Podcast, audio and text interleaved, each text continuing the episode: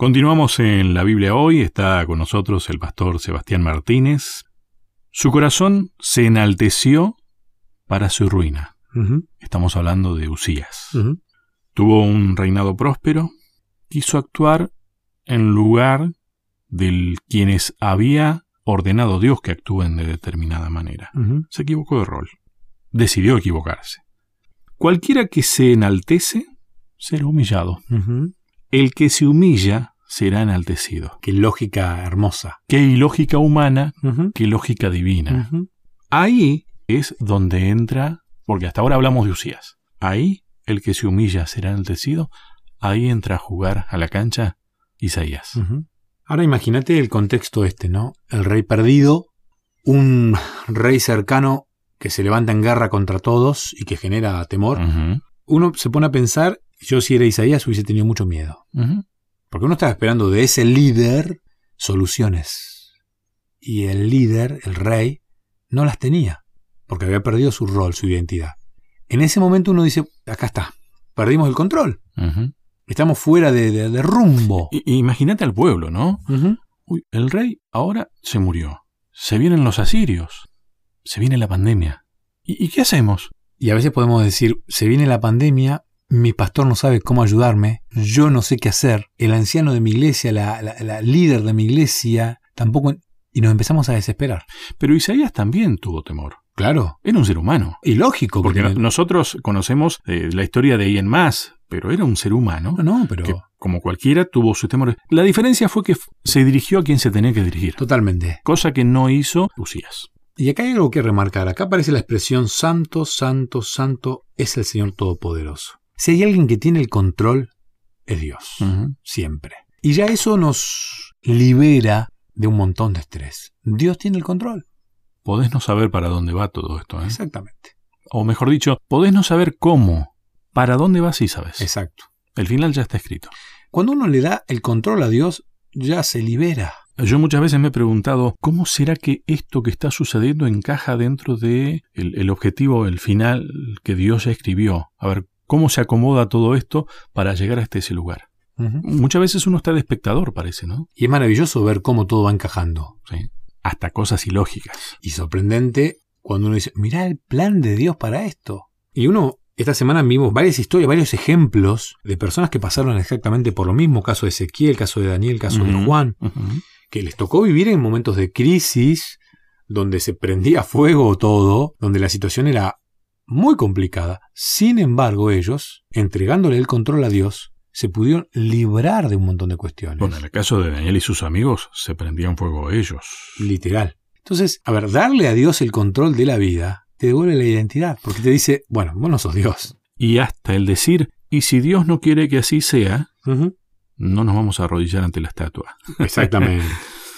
Mientras Isaías, dice el libro Profetas y Reyes, página 228, mientras Isaías contemplaba esta revelación de la gloria y la majestad de su Señor, se quedó abrumado por un sentido de la pureza y la santidad de Dios. Cuán agudo contraste notaba entre la incomparable perfección de su Creador y la conducta pecaminosa de aquellos que juntamente con él mismo se habían contado durante mucho tiempo entre el pueblo escogido de Israel y de Judá. A ver, vamos a traducir, a, parafrasear a Elena de White y a la Biblia. Cuando vos vas a la iglesia por primera vez, buscando a Dios, y entras a la iglesia, y empezás a estudiar la Biblia, te vas a dar cuenta que sos recontra pecador. Que estás mucho más sucio de lo que vos creías. pero yo vengo para encontrarme a Dios, no para dejar de fumar, no para dejar la bebida, no para restablecer relaciones rotas, no para volver a restablecer una relación con un hijo al que no le hablo por años. Pero todas esas falencias las tengo. Yo vengo a buscar a Dios, no vengo porque tengo problemas de orgullo, tengo problemas de egoísmo, tengo problemas de avaricia, tengo una tendencia natural al pecado. Ahora, lo interesante es que mientras más te acercas a Dios, más pecador sos. Y no porque sos más pecador porque te acercas a Dios, sino porque te das cuenta que sos más pecador. Se nota, simplemente. Ahora, Dios te llama de esa manera, porque muchas personas se encuentran con Dios, pero ante la cantidad de situaciones negativas en su vida, se quieren alejar de Dios. Tenemos un corte que dice que nosotros no vemos las cosas como son, sino que vemos la luz que se refleja en ellos. Para eso es necesario que haya luz. Ese es Dios. Esa luz es la que nos permite ver todas las cosas que nosotros tenemos. Y ahí te das cuenta todas las cosas equivalentes a la situación de Usías. ¿eh? La lepra de, de Usías fue porque era lepra y es muy significativo, pero todos estamos en esas condiciones. Lo que quiero remarcar es, no te sientas mal por la cantidad de pecados que acarreamos todos.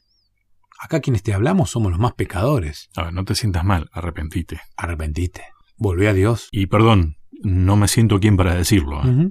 Pero la idea es, porque el enemigo de Dios, quien te quiere decorar de orgullo el corazón, pero ¿cómo te vas a arrimar a Dios vos que sos, mira, mira lo que sos? No, no, no, no, no mereces estar en la presencia de Dios. Y realmente lo que más necesitamos es la presencia de Dios. Bueno, pero en la vereda de enfrente también está quienes dicen, bueno, pero yo me porto bien, yo no hago cosas malas. bueno, esa mirada es súper real. Claro, muchas veces vos te portás bien ante tus ojos, no haces cosas malas, porque estás tan lejos de Dios que no puedes ver los pecados que tenés. O sea, la gloria de Dios, de alguna manera, ni te toca porque... es que no te llega la luz porque hiciste una pared. Totalmente, totalmente. Entonces, Dios está al control yo soy un instrumento mínimo, un engranaje mínimo en la gran maquinaria de la vida cristiana, pero acercarme a Dios me permite ver cuán sucio soy como pieza de este engranaje. Esa es la parte de la función del Espíritu Santo, ¿no? Totalmente. De convencer de pecado después de justicia y de juicio. Ahora, cuando uno está convencido de pecado, de lo sucio que uno es, necesita claramente acercarse a Dios para buscar justicia. Es que es el único que puede hacer justicia. Mientras más nos acercamos a Dios, más nos damos cuenta de, un montón de cualidades que tenemos que cambiar, que ni siquiera nos habíamos dado cuenta antes. Te, cae la ficha, te das cuenta. Soy pecador terrible, soy malo, hago esto o aquello. Pero ahí también te das cuenta, no puedo. Mm. y, no, no, es por una cuestión de decir, no, no, no, yo, yo no puedo. Sí, es verdad, vos no podés, yo no puedo pero te das cuenta en realidad que hay alguien que sí puede que ya lo hizo. Esa es la cuestión de convencer de justicia. A mí me gusta mucho em, la actitud que tienen los chicos cuando vienen el primer año a la universidad. Mm. Vos los ves y se comen el mundo. Mm. Casi que literal. Y vos lo ves y vos decís, wow. Y ellos te hablan de la secundaria como que es y acá y allá y de un montón de ideas y son revolucionarios, son transformadores del mundo cuando empiezan a pasar el primer año se van dando cuenta de una realidad, el segundo año otra realidad, ya en el tercer año dicen no sé nada, eh. me falta aprender todo. Terminan graduándose en la universidad con un título universitario que uno dice, wow, pero cualquier universitario sabe que no sabe nada. Y uno dice, bueno, voy a empezar una maestría, porque quiero saber más de este tema, quiero ser un especialista en este tema. Uno hace una maestría, cuando termina la maestría dice, no, no, pero ahora me doy cuenta que sé menos de lo que sabía y va por un doctorado.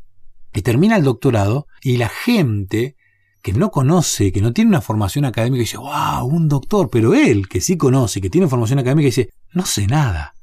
Sé de un tema, mucho, pero me faltan miles, millones de temas de los que no sé nada. Eso nos pasa cuando nos acercamos a Dios. Nos acercamos a la fuente de sabiduría y nos damos cuenta de que no sabemos nada.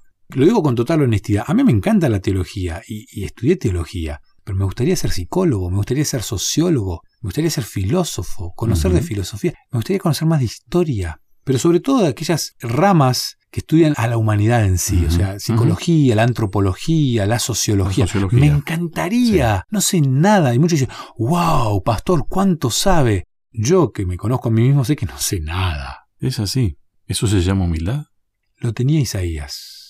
Y con ese condimento fundamental, Isaías ahora se encuentra en el santuario cubierto de humo. Y Dios no vende humo. y Isaías se encuentra en ese lugar ahí con esta presencia, que él se da cuenta que es la presencia de Dios lleno de humo, y ahora todo cambia. Y me gustaría hablar de eso en el próximo bloque, porque es ahí donde uno empieza a darse cuenta de las necesidades que tiene. Isaías se ve transformado. En la semana apareció un título que decía Nueva Personalidad. Y hablando de esa nueva personalidad, uno se empieza a identificar con los roles.